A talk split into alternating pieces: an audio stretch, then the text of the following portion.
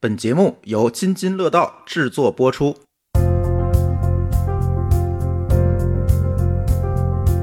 所以这是一集计算机专业劝退节目。当年 WPS 其实是作为中文汉字的操作系统的一个附件卖的。这个软件做出来卖掉之前，呃，邱伯军老师是靠什么活着的？方便面啊，刚说了。最著名的一个故事就是他们培训了一个保安，经过他们的培训，然后去日本。去挣三十万日币一个月。成熟的国家或者成熟市场里边，不是一个研究的东西，它完全工业化了，是一个工程领域。它是工程领域，它是工程，甚至说在工程里面也已经相对叫低端工程的工业化的一个的一个趋势了。他说呢，我此刻可能需要五十个研发人员，但是三年后我网站做好了，成熟了，我这研发人员可以裁掉了，可以不要了。我说你肯定是天真了，你的研发人员只会越来越多。我做万森原动力是因为。我会切只会干软件。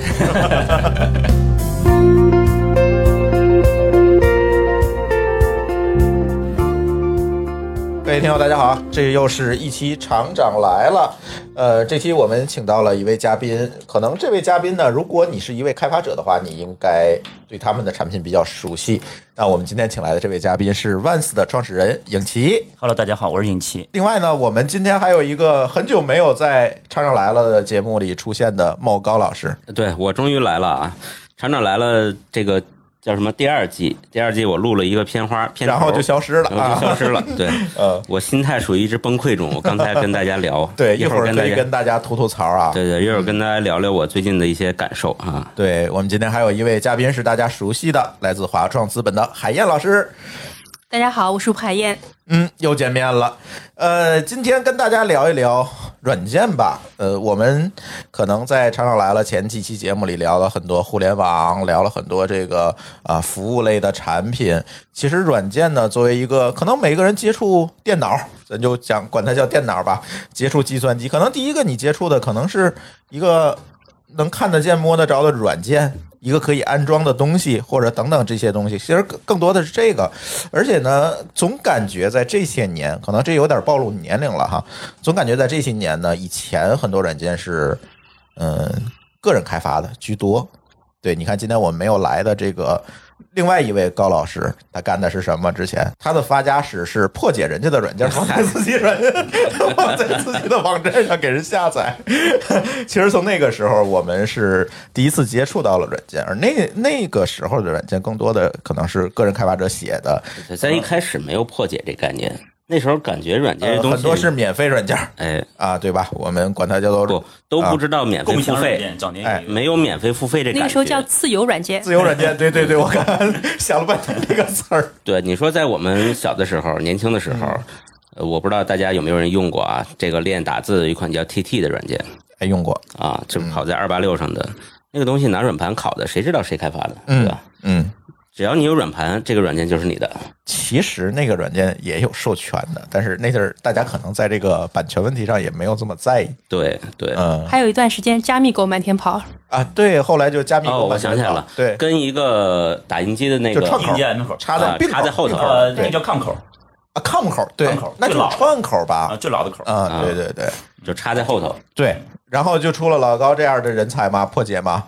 啊，感觉那阵儿就是最加密最狠的软件，可能就是杀毒软件，会穷尽很多的办法去搞这个加密。你这么想，杀毒软件其实最早支持订阅的软件。因为它要不断的更新病毒，更新升级。对你只有，但是感觉那阵儿似乎最一开始，我我印象当中啊，大家可以补充。我印象当中，可能是你买完了之后，你就可以有权利去定期的升级，去那个联邦软件儿，你还记得吗？联邦软件专卖店。对，到那儿去给你拷那个升级文件，但是它是不另外收钱的。其实它不是订阅制，它只是买了正版你享受的权益。后来因为支付技术的这个发展。有了这种订阅的这种付费条件之后，它才产生了订阅制。我印象，或者是呃，还有一种就是像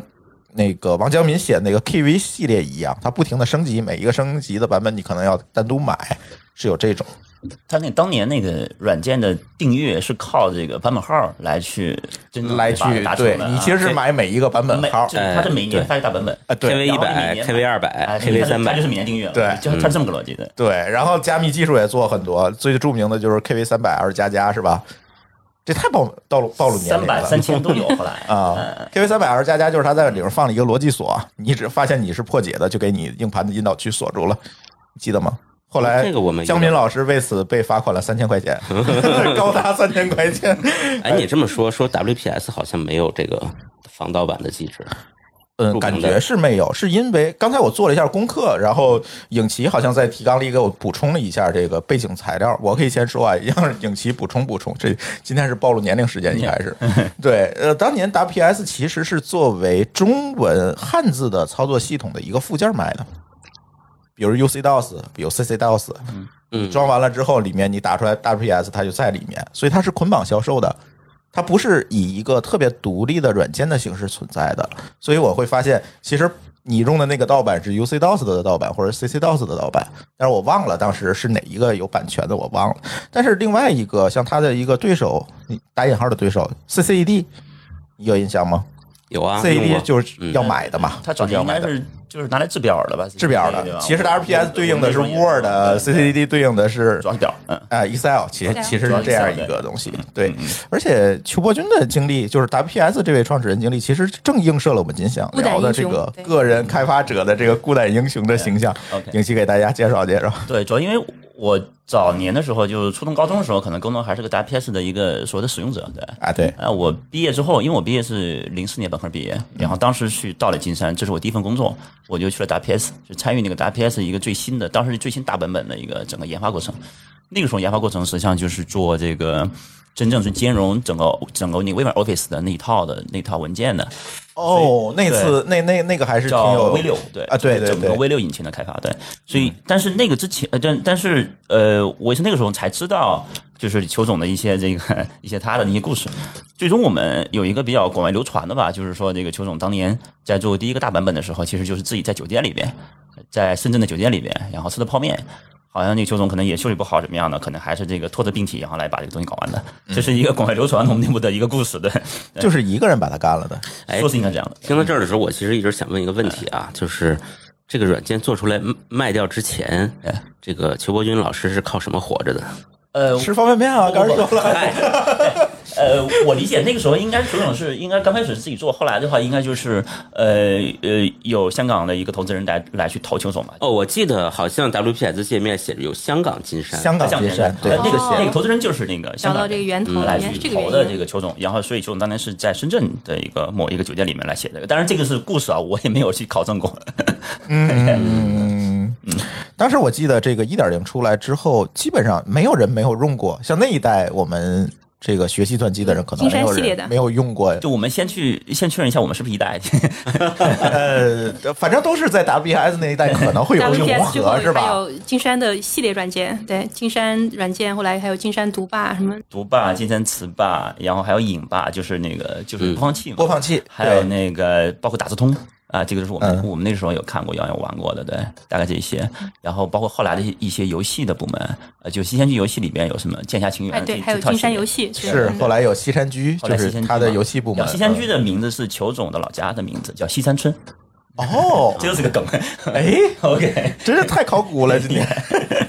OK，嗯对，所以那个时候其实很多的呃软件的开发都是由个人来完成的，别管。裘总的这个故事到底是不是一个真正他一个人在酒店里开发？很，因为我得到的也是这样的一个传说还，是用汇编？我听到的，呃，我听到的也是汇编写的。这个，呃，如果我们今天的朋友如果去想象这件事情，基本是一个很难以去理解和量化的一个工作量，很大，可以算是很大的一个工作量。而你用一个很低级的编程语言来写，所以当时个人英雄主义非常的受到大家的推崇。呃，我觉得这是因为这样，就是因为嗯。当年的无论是开发语言，还是说这个呃设备的复杂度，以及这个用户群的这个叫复杂度，嗯。都使得就是说软件其实不需要那么多人来做，这可能本身也是一个软件复杂度的一个早期的一个阶段。嗯。对，然后那个时候呢，还有一个非常重要的原因是，那个时候会编程的人的这个智商和功底是非常好的。就是门槛儿比较高，门槛非常高的，嗯对，所以呢，就是只有很少量的人会编程。也，它是一个科学家的才能干的事儿，哦这个是我们一直来去看啊。当然，我们我们等会儿肯定也会讲到说，这个能编程的人的这么多年、十年、二十年的一些这个变化就是演化，对吧。啊但是当时一定是科学家类型的人和那个智商极高的人才有可能干这个事儿，所以那个时候也是催生了说个人英雄主义他能干这里。我也有故事，因为我们零六年投资过一个对日外包的一个 IT 培训公司，然后那个公司去跟投资人讲故事的时候，最著名的一个故事就是他们培训了一个保安，然后经过他们的培训，然后去日本去挣三十万日币一个月，啊，成为他们的一个这个著名的一个一个典型的一个学员案例。这是在哪年啊？那是零六年的时候在，零六年啊，，这个就是后已经开始期的是慢慢哎，开始对后期这个叫的事情了普。及化了更高级语言，IT 教育出来了，对。呃，更高级的语言出现，然后使得这个入门门槛越来越低了。嗯嗯嗯，而且在那个时候，我感觉咱说到哪儿聊到哪儿，我感觉就是很多的对日外包的公司。呃，那阵儿在天津非常多，这个我还挺深有体会的。当时其实我还是挺诧异的，因为当时可能我处在的那个认知里面，还是那种个人英雄主义的那种认知里，说，哎，写一个东西可能很难，或者要花很长的时间、很高的代价才能把它做完。但是那个时候就突然发现，在天津涌现，天津和大连这两个地方其实特别多，涌现出来大量的这个对日外包公司，它相对来讲，哎，发现招人的门槛放低了。在这个时候，我其实是问过他们这是为什么的。呃，我得到的消息是，嗯，他会把通过软件工程的方法，会把他们的工作的拆分、模块的拆分写得非常具体和详细，然后每个人其实去负责自己的那一小块工作就可以了，而这一小块工作其实是不用特别高的这个培训的水平就能够完成的。我不知道这是不是一个切实的现象。我觉得其实对我来说啊，这个对日外包一直是特别神秘的一个领域。哎，你也没去过，因为我从来就 你我们都没去过的。对我，我从来特别好奇，说嗯这些对日外包到底在做什么系统，或者是做什么软件嗯啊？你知道吗？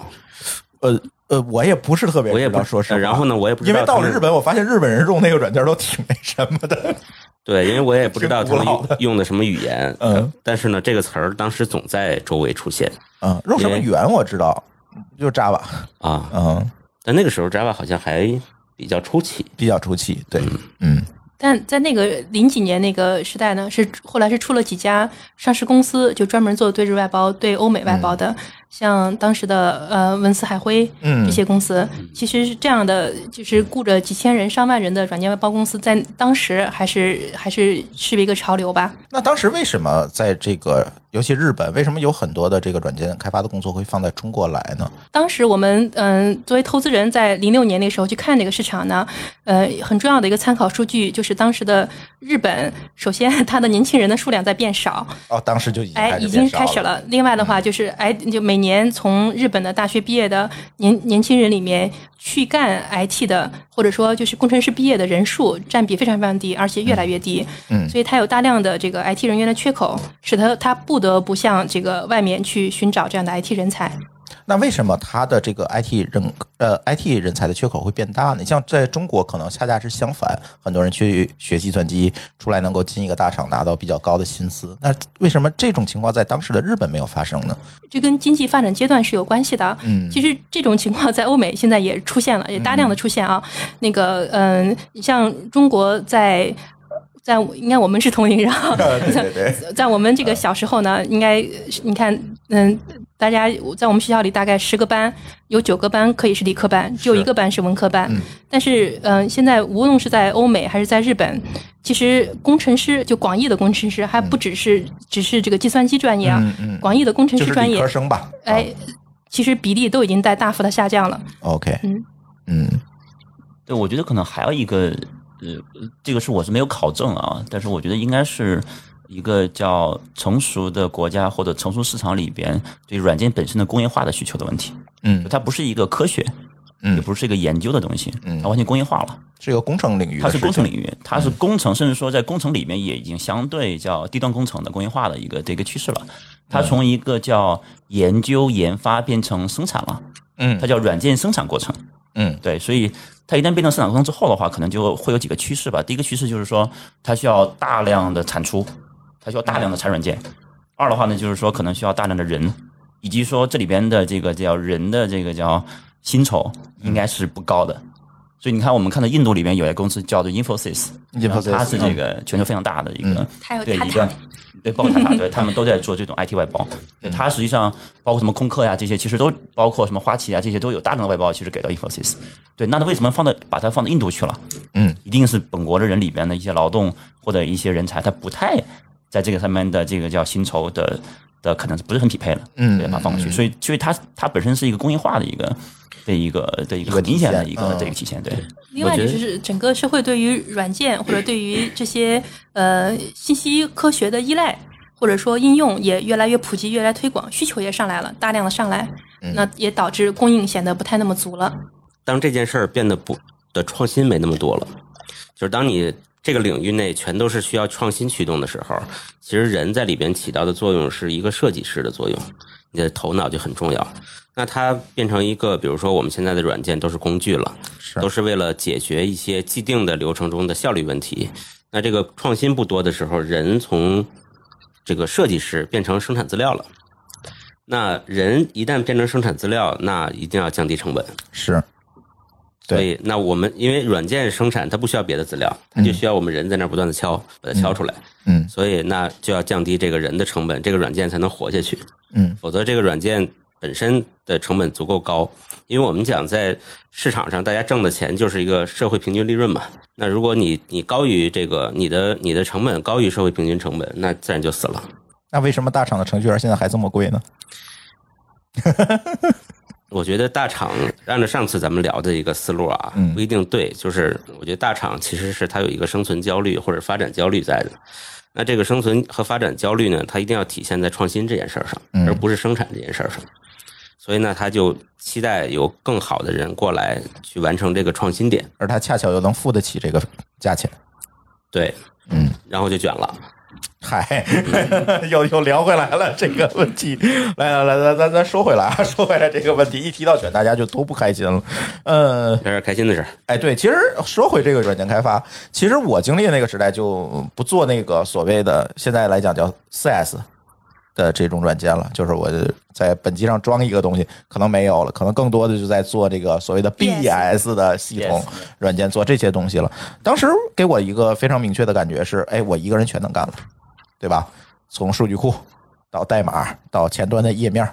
哎，你这种人最可怕了，我跟你讲，啊，就全干了。在公司里面就怕你这样的人。全站式开发师，对，对，当时，但是在这个在当时其实是一个蛮普遍的现象，就是一个程序员，我觉得你其实在讲的是互联网崛起的时代。啊，算是互联网崛起的时代，对咱可以用这个事情去映射这个整个软件开发哪一年啊？但不得不说，你你可能做的是一个简单网站，有一个人要全干了。这个现在很少有这个呃，我觉网得能一个人全干了。对，现在就很少了。咱就说当时，当时如果是说我一个人全干了，可能也有会有很多人一起在干，但是很多人的这个任务的切分方式，并不是像今天一样，可能任务切分方式说你做这个频道，我做那个频道，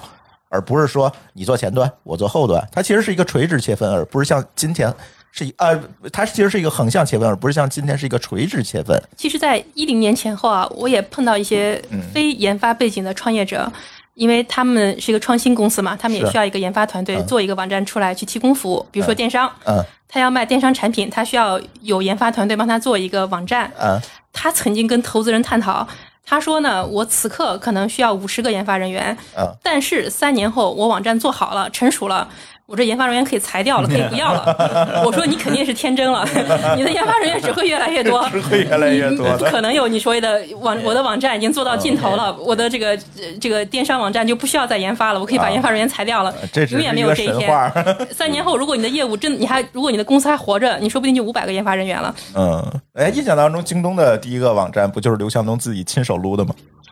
是吗？这是传闻还是真的？不太知道。也是传闻，就像你跟我说的传闻一样。难怪他用了那么多盗版的。呃，你记得京那个，咱好像在其他节目里聊过，这京东最早的系统是拿 Windows，就基于 Windows 对系统 .NET 还有啊，这个事儿被这行业里人笑话了好多年。到那对对对，.NET，然后它的后台是 SQL Server，还是盗版的，啊嗯，然后被微软打了一把嘛，赔了个几千万。啊，这也是传说是吧？这个是就当传说吧。对，当时我觉得就是做一个东西，呃，可能一个人就最起码一个基本的功能就实现了，是吧？可能分呢，大家也是呃按频道去分，就是横向的分也没有像今天就是分的这么垂。但是慢慢的到了这几年，我会发现，尤其最近七八年吧，可能我们会发现这个岗位的划分越来越精确了、精密了。复杂了。复杂了，有后端工程师，有前端工程师，有客户端工程师，是吧？还有移动端工程师。那大家做的其实都是在自己那一块儿里面的事情，而不是说我像当年邱总一样，是吧？我们把这个软件从头写到尾，别管是基于互联网还是基于客户端的，其实都很难这么去做了。那在这个过程当中，我们也发现了为什么突然我们觉得没有办法达成我们当年想要的那种个人英雄主义了我觉得从这个软件从从有从从刚刚有了软件到现在来看的话，其实我觉得软件还是有大概几个阶段的一个发展历程。第一个历程的话，就是说软件它是工具化的，而且它是个个人工具化的，单场景、单角色、单应用，然后来做一件事儿。嗯，比如类似 WPS 这种，耶，比如说做表格或者做计算，或者是说做文档啊。但是慢慢来看的话，就是说软，因为软件本身核心来看的话，它还是一个现实世界里边的一个二进制映射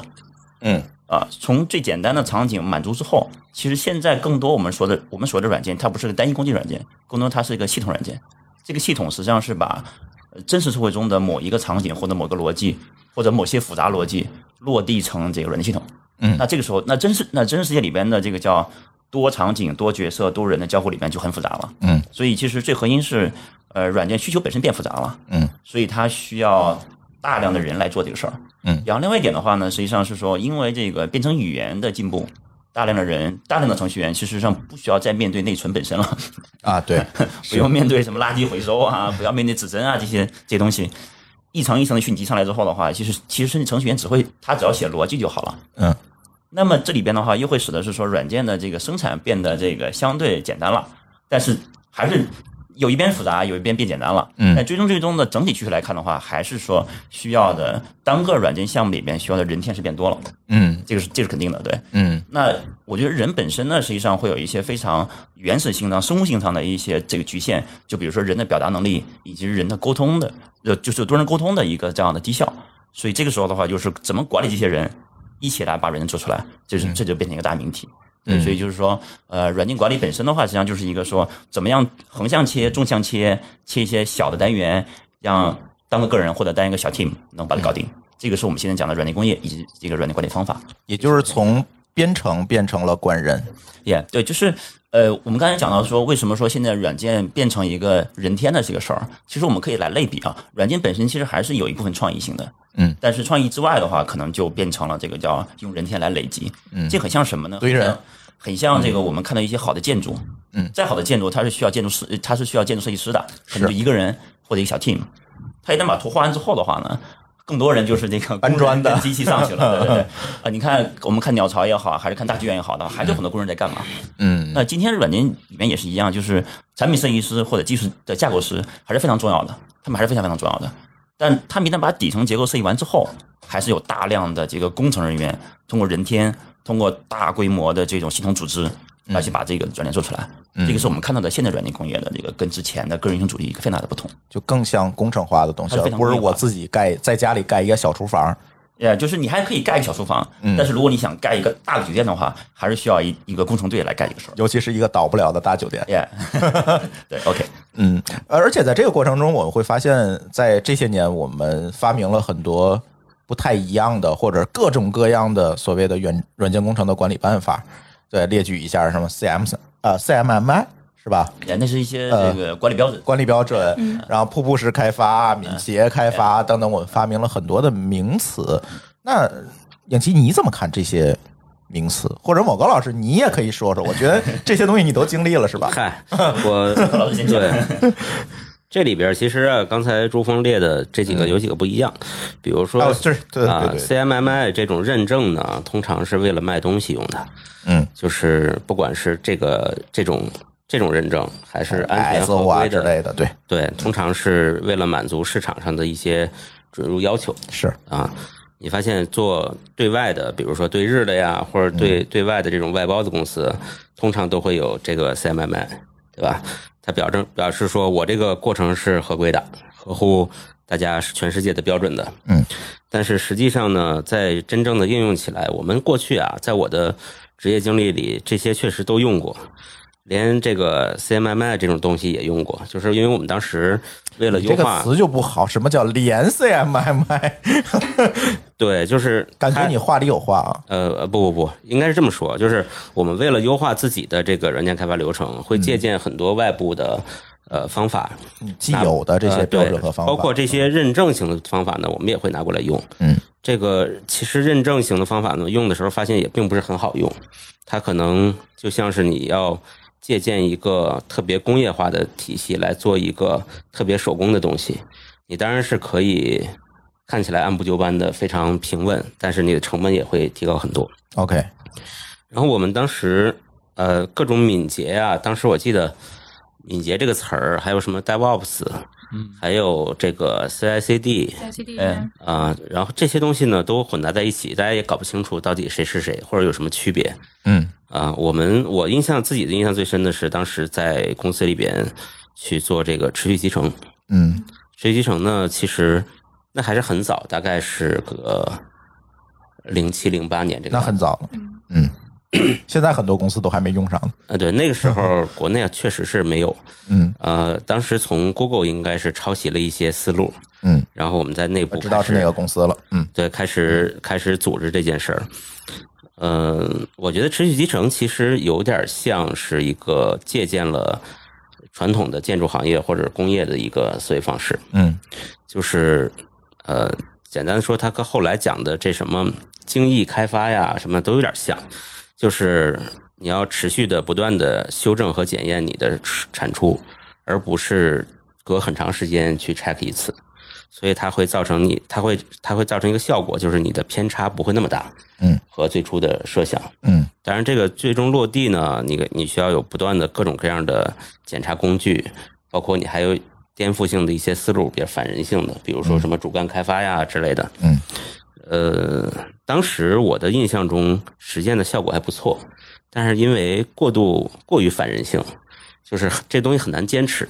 嗯这一类东西通常是在一个公司的 CTO 在强推的时候可以有效。可以有，嗯然后这个 CEO 离 CTO 如果离职了。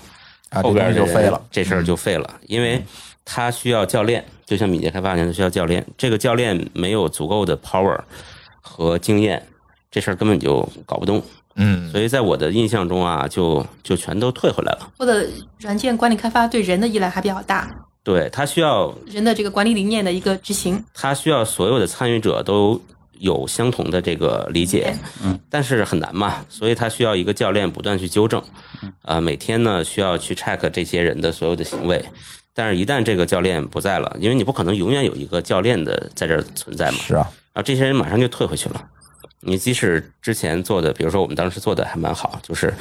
这个持续集成主干上会有红绿灯，那谁把主干破坏了，然后就把所有人都 block，嗯。看起来蛮好，嗯。但是慢慢的大家就不看那个灯了，慢慢大家还是把这个代码搞到自己一个分支上开发，就是我觉得人人都是会退回来的，而它这个东西天然反人性，这是我过去在这些事儿上见到的一个特别让我也比较困惑的一个现象，嗯。就是我们大家都是有情怀的人，但是发现没办法，呃谁也对抗不了人性。嗯。呃，对我我讲一下这个我们的这个呃这个实践上的理解啊，因为我们刚好是在做这个管理工具跟是是 DevOps 整个这条线的。呃，我非常同意，就是说，其实人很多时候是没法完全自控的，特别是在多人协作过程中的话，人与人之间的这个沟通效率的问题，导致这个很多事情实际上是没法搞的。嗯，对，刚才高老师讲到这个所谓的 CI，就是我是零三零四年在金山的时候，我第一份工作其实就是在做 WPS 的所谓的 daily build，就是啊，零四年的时候，当时金山就有一个叫做叫做 Net Build，就是每天晚上来去构建，是是是第二天打包。这个是我第一个 那实习生工作，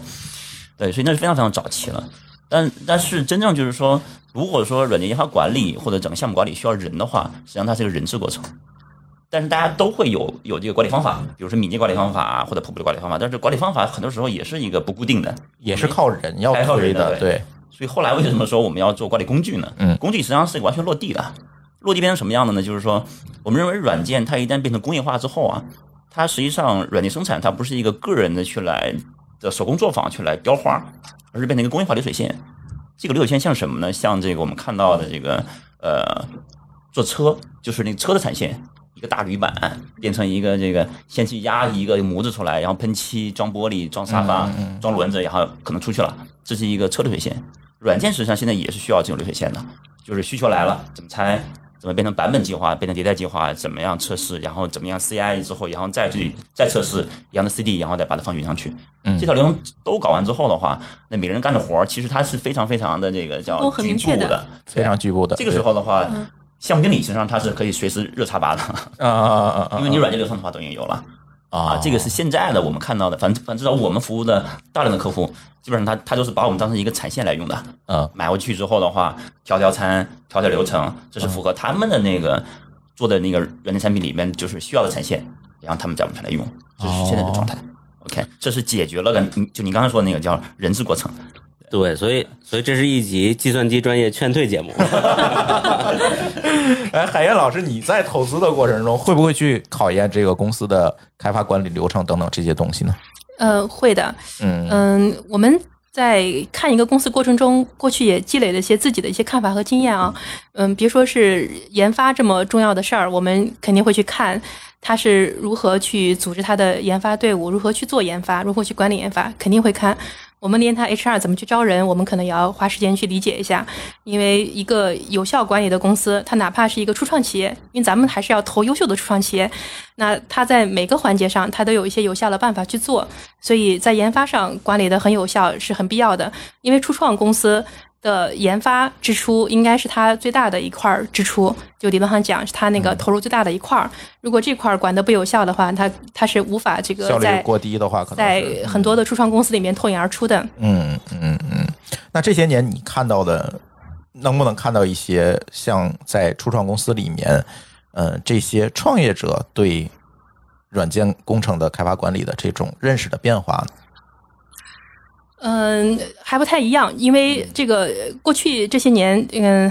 十几年下来呢，还是有很多变化的啊。首先，嗯，首先我们看的公司的类型是不一样的。早些年的话，那个呃大部分投资人都在投消费互联网，嗯，大家投的是商业模式创新。那消费互联网里面呢，比如说你不管是做电商、做社区、做社交，那或者做一个新的一个产品、一个一个 APP 或者一个 O2O 服务，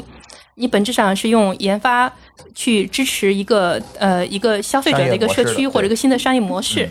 在在这种开发里面，其实，在开发的原创性上，呃，不需要那么的 original，对吧？不需要那么的原创，不需要那个那么的这个出其不意，你是需要更快速的去做实现。然后呢，还有一个关键点就是，创始人很多人并不是研发出身的，这个也是在消费互联网时代的一个这个一个特点。嗯但是最近这些年，在各行各业，那么首先你看，嗯、不管是看医疗行业，还是看看这个呃金融行业，还是看软件行业，那很多创业者呢，他本身是有专业背景的，那么他们对他们自己的需求其实是非常在一些有逻辑的行业里面，那有发展脉络的行业里面，而不像消费互联网这个很多商业模式的这个创新激励的那样，要需要快速迭代的行业里面，他们的需求其实是清晰的，然后他们对研发的理解也跟消费互联网时代的这个主要的创始人 CEO 的理解是不太一样的，所以这个里面大家在研发的这个投入上或者是很不一样的。例如，嗯，最近两年我们不管是在嗯像在智能制造行业，在机器人行业，你会看到这个创始人很多都是都是技术背景出来的，那么他们一上来就用很逻辑的方式在管他们的。管理他们的研发团队，管理他们的项目进程，管理他们的代码，这个跟早些年，比如说那个电商出身的创业者，他自己可能是在商业而不是研发出来的，那他对于怎么去呃看研发、研发投入，那个那个完全是不太一样的那个 mindset。那那现在这这两这两年的这个创业者还是要强很多的。嗯，某高老师对这个创业进入深水区可能有着深刻的体会，是吗？哎呀，嗯这个我们之前有一集聊到这个深水区的问题，嗯当时的点是说浅水区就是 to C 的消费嘛，深水区其实是 to B 的，尤其是面向传统行业的。为什么说水深呢？是因为传统行业的啊、比如说它的这个决策的机制，包括它的预算的、财务的这些制度，都是不拥抱互联网的，他们都更传统。所以我们作为互联网人呢，过去就会水比较深，嗯需要适应。然后最近我发现，这个不光是水深，氧气瓶还没有带。所以就是最近我的感触是比较深啊，结合到今天咱们讲 Once 这个研发过程管理，因为呃我们现在接触比较多的就是工业的这个 PLM，嗯所谓的这个产品生命周期管理，其实是一样的，就是产品生命周期管理里边，就是这个这个产品从设计到制造的整个流程，从 CAD 图纸开始，一直到它各个这个设计生产环节，包括产线的一些数据，整个都集成在一套系统里。那其实和咱们 Once 做的这个东西是几乎是相同的东西，只不过里边嵌入的东西不一样。后来我就想，哎，Once 是不是也可以做做工业的 PLM？因为 PLM 其实就是一个工作流，它是非常灵活定制的，只不过里边的嵌的东西不同而已。嗯嗯，就工业里边可能功能还是管呃硬的会比较多嘛，对吧？啊，管硬件比较多，然后硬件管流程、管工序、呃呃工序。管生产标准、对。管工艺。然后这里边可能又会跟 BOM 啊、跟财务有有关系。我理解的可能就是我看过一些那个关于 PLM 的，所以我们有一些硬件的客户，实际上是拿我们跟 PLM 一起来用的。哦我们管软的部分，然后 PLM 管硬的部分，哦。然后这里面肯定会有一些接口对接。因为现在也很少有工业领域是不用写代码的，其实它也有一定的它也 它也一定会有它的这个代码量，然后也要跟它的这个工作流程去结合的。对对，所以但是这个所谓的深水区还有一个点是什么呢？就是这些我们我们说这些客户啊，嗯，这个传统行业的工业的客户啊，它其实和 IT 距离很远，因为互联网，比如说我们，比如说 Once 做这个研发过程管理，它的用户和客户其实是同一拨人。我们讲客户和用户，客户就是付钱的嘛，嗯，付钱的可能是这个互联网公司，用户的人，用户呢其实也是懂懂研发、懂技术的程序员们，是的，他们其实同一波儿。但是你发现越往这个传统行业和工业去呢，它的就分开了。都分开了。它的客户还是 IT，因为它是个 IT 系统，它是个软件，不管怎么样都会归到什么信息化处啊、是 IT 部啊之类的这种部门，那这是你的客户。是但是你的用户呢不懂 IT，完全不懂。是，啊，虽然对对他是对虽然他是技术人员，嗯其实某高老师说的这个点，其实也是我们那么早就是敢投 Once 的一个原因，因为因为那个软件不是分是像高老师说的分两类，一类的话，比如说它是一些职能部门，对吧？HR 用的软件，或者财务用的软件，或者然后或者其他部门用的软件，然后 Once 呢做的是 IT 人员用的软件，因为软件其实都是有一个学习过程的，你要改变你原来的工作习惯呀，要要要去适应一套新的东西啊，因为还不只是工作习惯，很可能你的工作流程、你的工作标准都都随着软件的使用而变了。但 IT 人员去用一套新的软件去管理他们工作，嗯，就感觉这个发生会自然而然更好的、更容易发生吧，更容易去用起来，这也是一个重要的原因。我觉得你实际上我还是延续我刚才那个逻辑，就是说软件实际上它是一个现实社会中的一个物理世界里边的一个对应模拟，对吧？映射所以这种这种映射里边呢，你的映射越完整，你需要的那个叫人去来解释这个东西，你就会越少。对，那么什么意思呢？就是说，那个假如你卖一个原始的扳子，那个扳手就很便宜；如果你卖一个电动扳手呢，你需要的人天就少了，那人天费就比你用卖那个传统扳手的人天费就少很多。你的这个工具需要进化的，工具进化到呃能拧的那个的的那个就是动作，你会越来越少，那你就需要人就少。其实你看，我们现在看到有一个非常大的一个命题，叫所有的公司都是软件公司，所有的好的公司都是软件公司，各行各业的，这是一个大的命题。那么你说一个出版社有没有研发团队哎？有我们是人民日报是我们的客户，所以这这是最大他们的研发团队有多大呢？呃几百号人都在用我们。哇，人民日报需要几百号研发人员因因为他们叫啥呢他们叫两位一端，微信、微博和他的客户端。哦耶！耶，这对个它是有客户端的这个是真的我啊，这个是我的客户，对是是这我知道的。对，那我们讲就是说，其实软就是所有的好的公司都是软件公司。那么那么软件公司里边其实又分很多的定义。那么有一些公司呢，它是拿软件作为产品的，直接给客户来用。像我们现在看到的，我们的卖给我们做的游戏客户，他就把软件卖给卖给他的一些嗯这样的玩家嘛。包括我们的客户里边会有一些就是做 SaaS 的，我就我们客户里面也有做软件的，他也是卖软件的。还有一些公司里面做软件是为了把别的别的产品通过软件卖给客户的。就比如说，我们有一些快消品行业的，我们最近有一个客户叫哦，呃，就不知道地名字能不能提，吃过都吃过，都吃过嗯，还有那个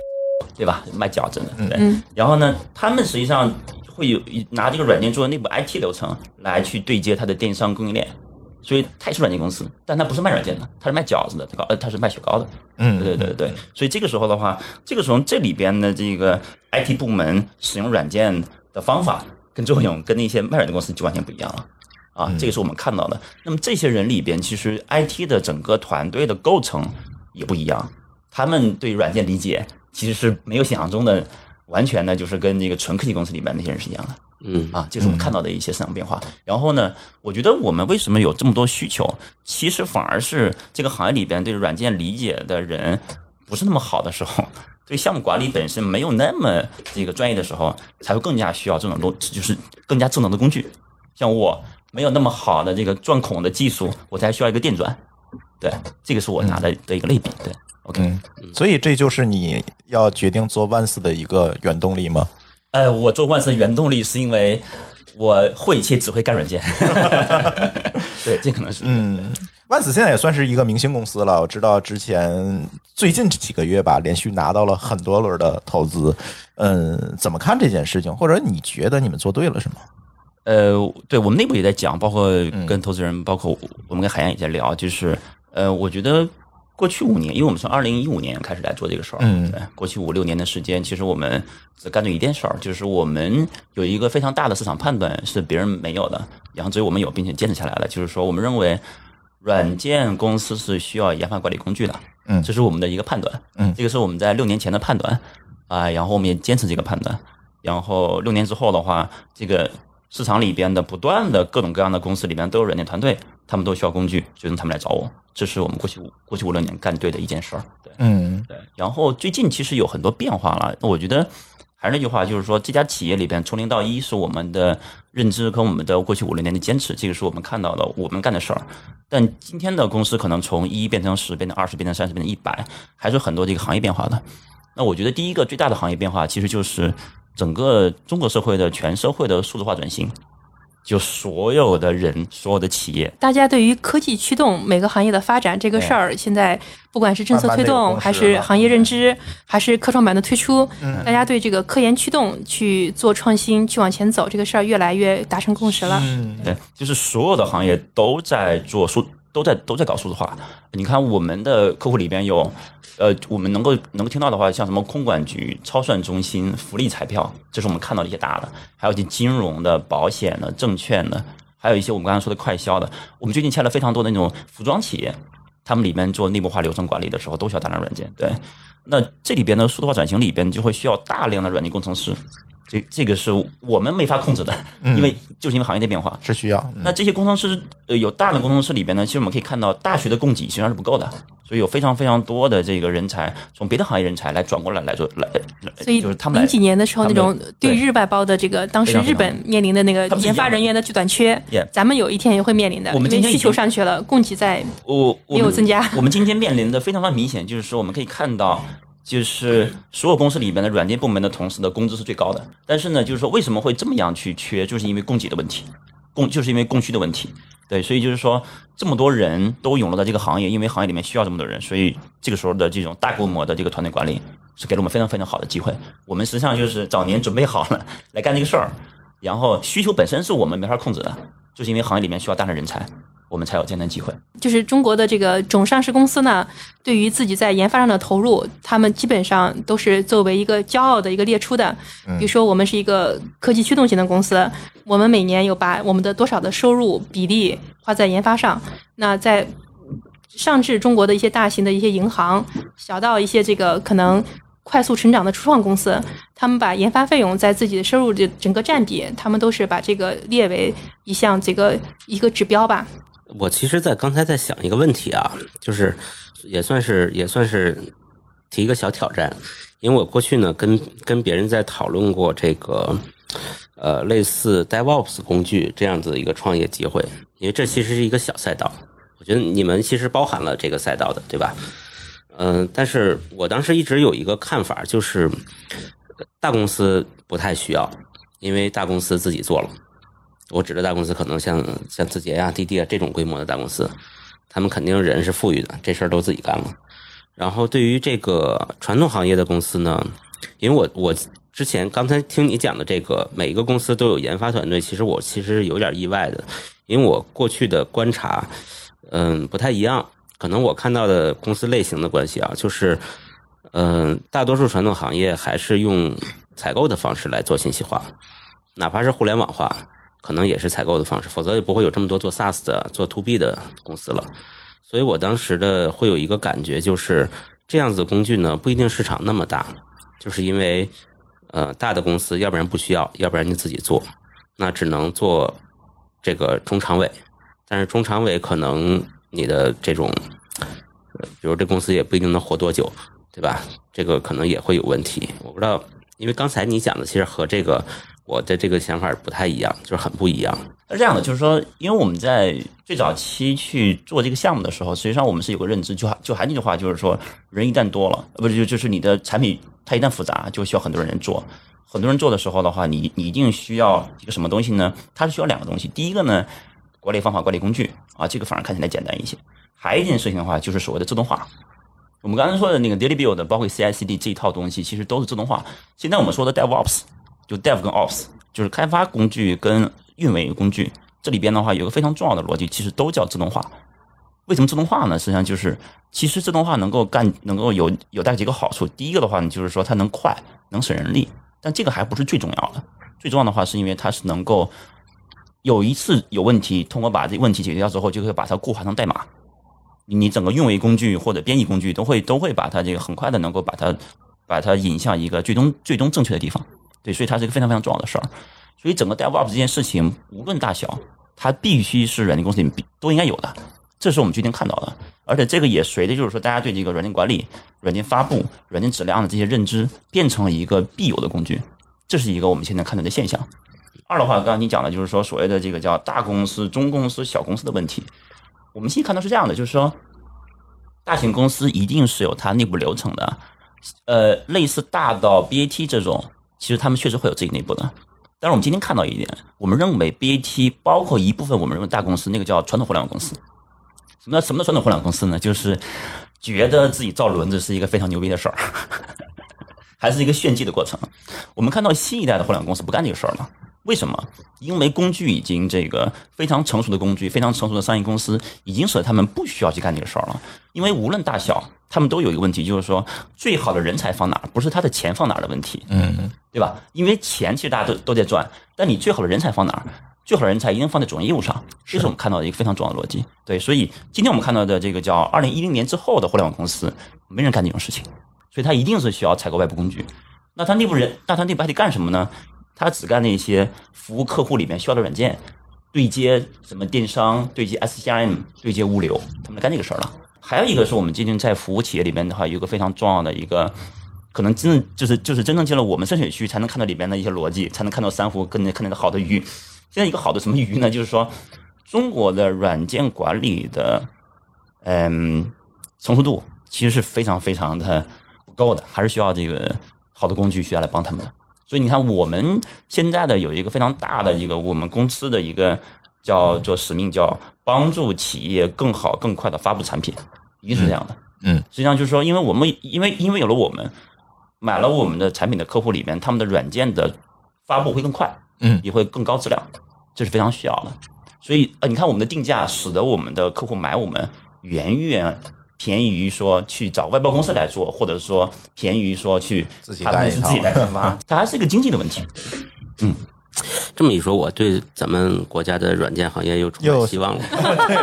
又充满了氧气。对对对，嗯，所以也知道，就是华创投了很多这个企业服务类的公司。那，嗯，万斯可能是在里面很独特的一支，因为它其实是为企业服务来服务的。对，呃，而且其实万斯它出现的时间，它成立的时间应该是比较晚的，二零一五年左右。是的，对，然后你们投的又比较早期，而且在当时，我感觉其实 to B 的市场是刚刚起来，而且没有被大家普遍看好的那样一个阶段。所以当时你们是怎么选择来跟影奇在一起，能够推动这样一个事情的呢？对，实实际上我们投软件投的更早，就是在影奇这个创立 Vans 之前，一四年华创就开始投软件了。嗯，也就是说我们投企业服务也不精确，就是因为我们实际上投的就是企业软件。嗯嗯，从一四年到现在投了四十多家四十多家软件公司了，也经历了这个行业的这个呃春夏秋冬这个 几个季节。然后，呃，影期其实还是相对晚一点出现的，不是一三年、一四年就在做，它是一五年成立的。我们认识它应该是一七年年底，对吧？然后一八年初完成的投资，当时应该是产品刚刚这个做出来，然后一个大的版本出来，然后有的一些测试客户，对我们是一七年底这个有过接触嘛，然后真正是一18年初的嗯年初年中的时候，对那个完时候成了投资。还是只有有一点点天使客户，对，不是很多的。所以，嗯，那个时候当然，嗯，因为华创已经投过了不少的软件公司了，一四年、一五年就在投。然后呢，嗯，我们自己是坚定的相信第三方独立软件的未来的，不相信这个每个企业都要自己把所有东西做一遍，这是这是一方面。所以我们自己华创自己本身身体力行的就是很多 SaaS 软件的一个用户。然后，嗯，另一方面的话，嗯，刚才刚才尹奇提到的很多大趋势，当时我们也是非常的这个赞成和答应的。嗯，还有两方面，就是一个是主要是关于人的了，就是嗯，因为尹奇过去是在 WPS 做软件，因为呃研发管理软件呢，实际上是一个复杂软件，是一个大软件。其实，嗯、不是一个简单工具软件吧，它是一个非常复杂的软件。那除了流程管理，还涉及到很多那个刚才提到了 DevOps 的一些这个专业的一些这个测试，然后集成很多那个流程里面的一些这个细节的工作。那嗯，在国内呢，实际上有大型软件或者复杂软件开发经验的团队并不多，就是像早年参与过 WPS 的这那个阶段的这个人，很可能才是适合做这个的。那只是比如说过去开发过一些小的 APP 啊这些的，这些这样的团队背景可能也不适合去做一个这样的一个复杂软件。我觉得这个也是个难得的一个背景，以及他们在里面已经做了那个投入进去做了两年多时间了。嗯，那还有一个原因呢，就是我们有一个共同的朋友，那也是一个创业者朋友吧，他也大力的推荐了引气吧。这个这个对人的这个背书和信任，这个两个加在一起，对人的信任，对人的能力的这个背景是不是适合做这个事儿，以及对那个未来的大家的这个共同的这个呃信念吧，这个对于以后研发管理的这个趋势的这个理解。我觉得这几个原因，这个加在一起，就是让很早就投了，而且一个插曲就是说，可能我们到了差不多要定的时候，嗯，因为华创是做早期投资的，单笔投资金额不是很大，我们又跑去跟尹奇说我们要多投一点，实际上到最后一刻钟，尹奇说行，挺好，你多投点欢迎，这个也很慷慨的让我们多投一点，多占一点，所以我们又提高了我们的投资额，应该是在最后一个刹那，对。投了这么多做企业软件的公司，你觉得这些 to B 的创业者有什么共性和特质吗？嗯，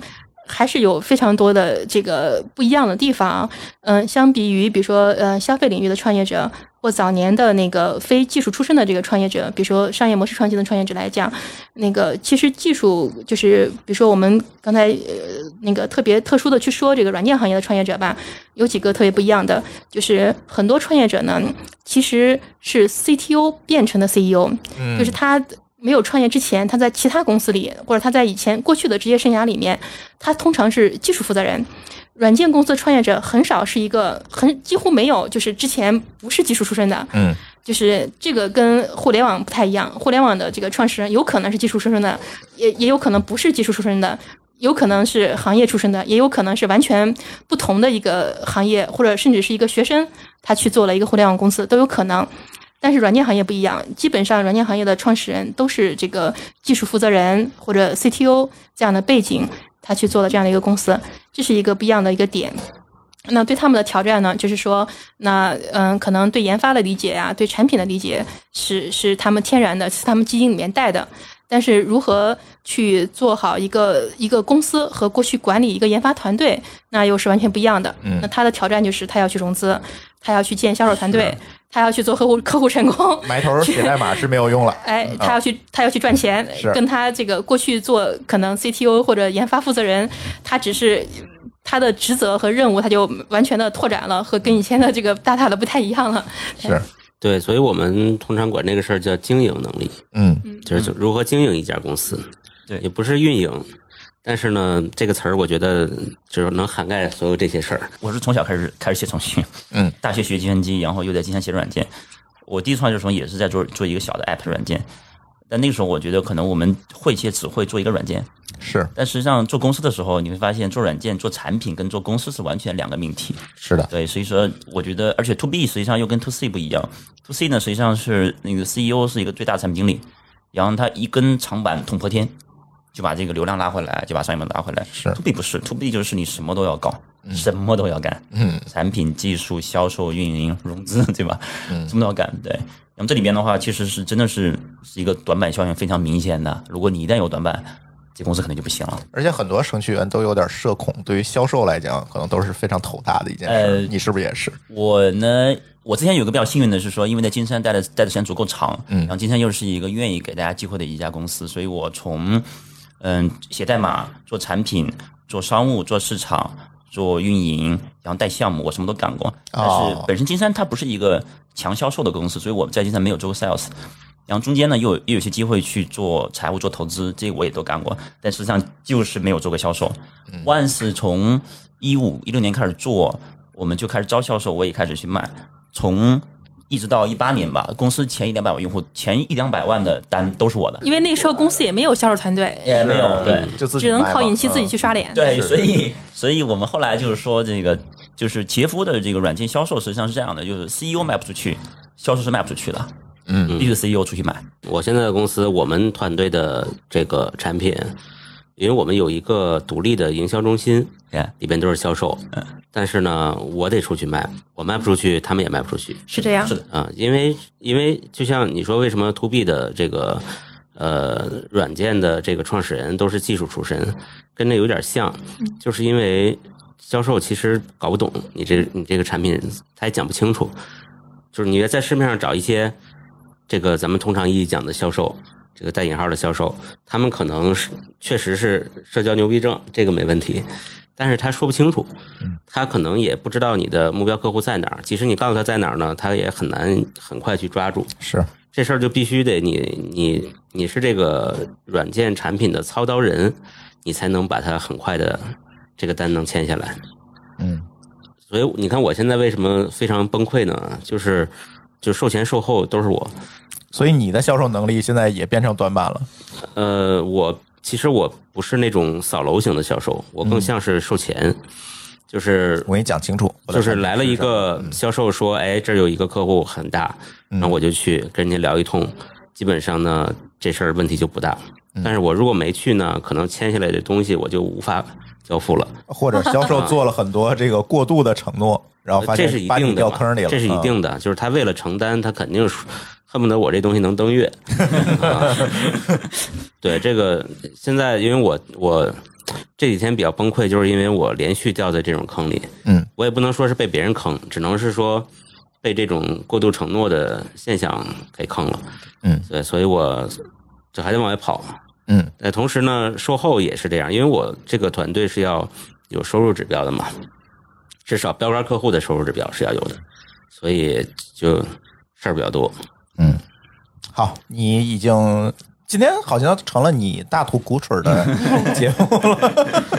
对，好不容易来一趟是吧？必须吐一吐。对我我我可以讲一下这个关于软件销售吧。就作为一个 CEO 或者创业者，怎么样去呃，作为一个技术的一个创业者，怎么样去跨过这个卖软件做销售的这样一个心理障碍？嗯、我早期我也觉得给人讲东西或者卖东西也也是一个很难去做的一件事儿。但但你看，我们都有去过相对比较好的餐馆，餐馆里面的话，有些餐馆里面就会有那个主厨出来告诉你这道菜应该这么吃，你应该加了那个菜吃，你不要吃乱了，嗯那你要按照这个顺序吃。我就会觉得哦，那是因为他懂这个菜，他也懂怎么呃，他也懂应该去怎么样去能够享受这道菜，对吧？他其实就是一个我擅长这件事儿，我把这个东西做给你来服务你，但是你你也要按照我的逻辑来做的一整个事儿，它是一个非常非常好的 sales 的一个逻辑。嗯，所以你看我早期去几家公司的时候，我也是这样一个心态。就你看我一般都会去的时候，就要给他们的项目经理讲，项目然后项目经理说哦，我刚才讲完，又来个测试经理，测试经理说我想听一遍，我又讲一遍。测试，然后测试经理刚刚听完说，哎，我们刚好有一个这个有一个刚来的刚来的什么那个程序是吧？他觉得你们这个这个产品有什么什么问题，你能给他再讲一遍吗？我又讲一遍。可能这三个人你讲的还都不一样。呃，对，但是还是有很多重复内容。嗯但但我想说的是说，我当时的心态就是说，我是告诉你们一个好的菜应该怎么吃的。啊，告诉你们行业最佳实践是啥样子的。对，这可能是我跨过的那个我的心理障碍的一个的一个非常重要的一个当时的一个的一个想法。对，真的，但后面的难关还是说你怎么，因为你不能永远靠你一个人去销售嘛，你你你你是要去学会跟一个呃专业的销售团队去合作，包括他们如何更有效的去做软件销售，这个可能是下一个要跨越的一个。这个是我们现在就是在也在去做的一件事。现在面你怎么样去跟一个销售 team，就是包括海燕讲的非常非常的对，也是我们现在要要去看的就是怎么样去能够复制出来更多的，把你变成一个叫网红店、精品店的一个私厨，变成一个连锁店的一个这么个过程，能够去卖给更多的客户。对这个是我们现在面临的问题。培养更多你的分身。呃，他们其实比我能力强多了。对，OK，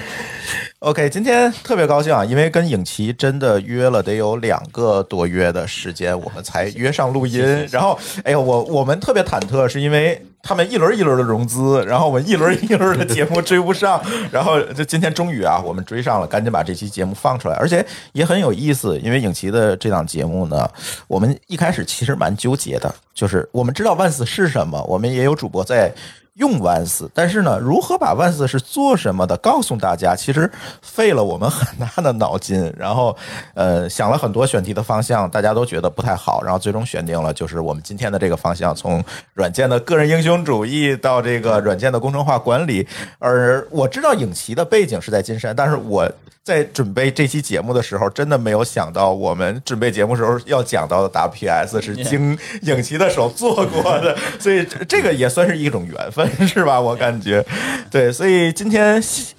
希望今天这期节目能让大家对这个呃软件工程管理，对现代的这个呃软件的。最佳实践，软件开发的最佳实践有一个比较好的了解。如果大家希望去试用一下万斯的话，我觉得也可以在万斯的网站上去注册一下。我们有没有什么福利吗？对，这个肯定是有的。然后我觉得我们的注册流程里面的话，如果大家当我们的销售服务人员如果跟大家联系的时候的话，可以说是从厂长来了，那我们肯定会有专用的这的一个这样的优惠政策，这个是没问题。好的，那就是影奇给我们送来了一个体验折扣，就是如果你想试用万斯的服务的话，可以在线联系我们万斯官网上的销售人员，然后报上你是厂长来了的听友，然后呢就会有一定的优惠和试用额度。OK，这是完全没问题的。好的，那行，那我们今天的厂长来了，先跟大家聊到这里，感谢大家的收听，我们下期节目再见，拜拜。好，拜拜。拜拜，谢谢大家，拜拜。谢谢。感谢您收听本期节目，同时您也可以收听我们制作的更多博客节目：科技乱炖、品质生活、津津有味、厂长来了、拼娃时代、串台、科技先生和蓝海之下。在您收听的平台上直接搜索即可找到以上这些节目。如果您觉得我们的节目对您有帮助，欢迎以购买周边产品的形式来支持我们。关注我们的微信公众号“津津乐道播客”，天津的津，欢乐的乐，道路的道，进入周边产品菜单购买即可。如果您愿意参与我们的更多讨论，可以加主播的微信号 d a o 幺六零三零幺，加入我们的听友群。本节目录音设备由罗德麦克风友情赞助。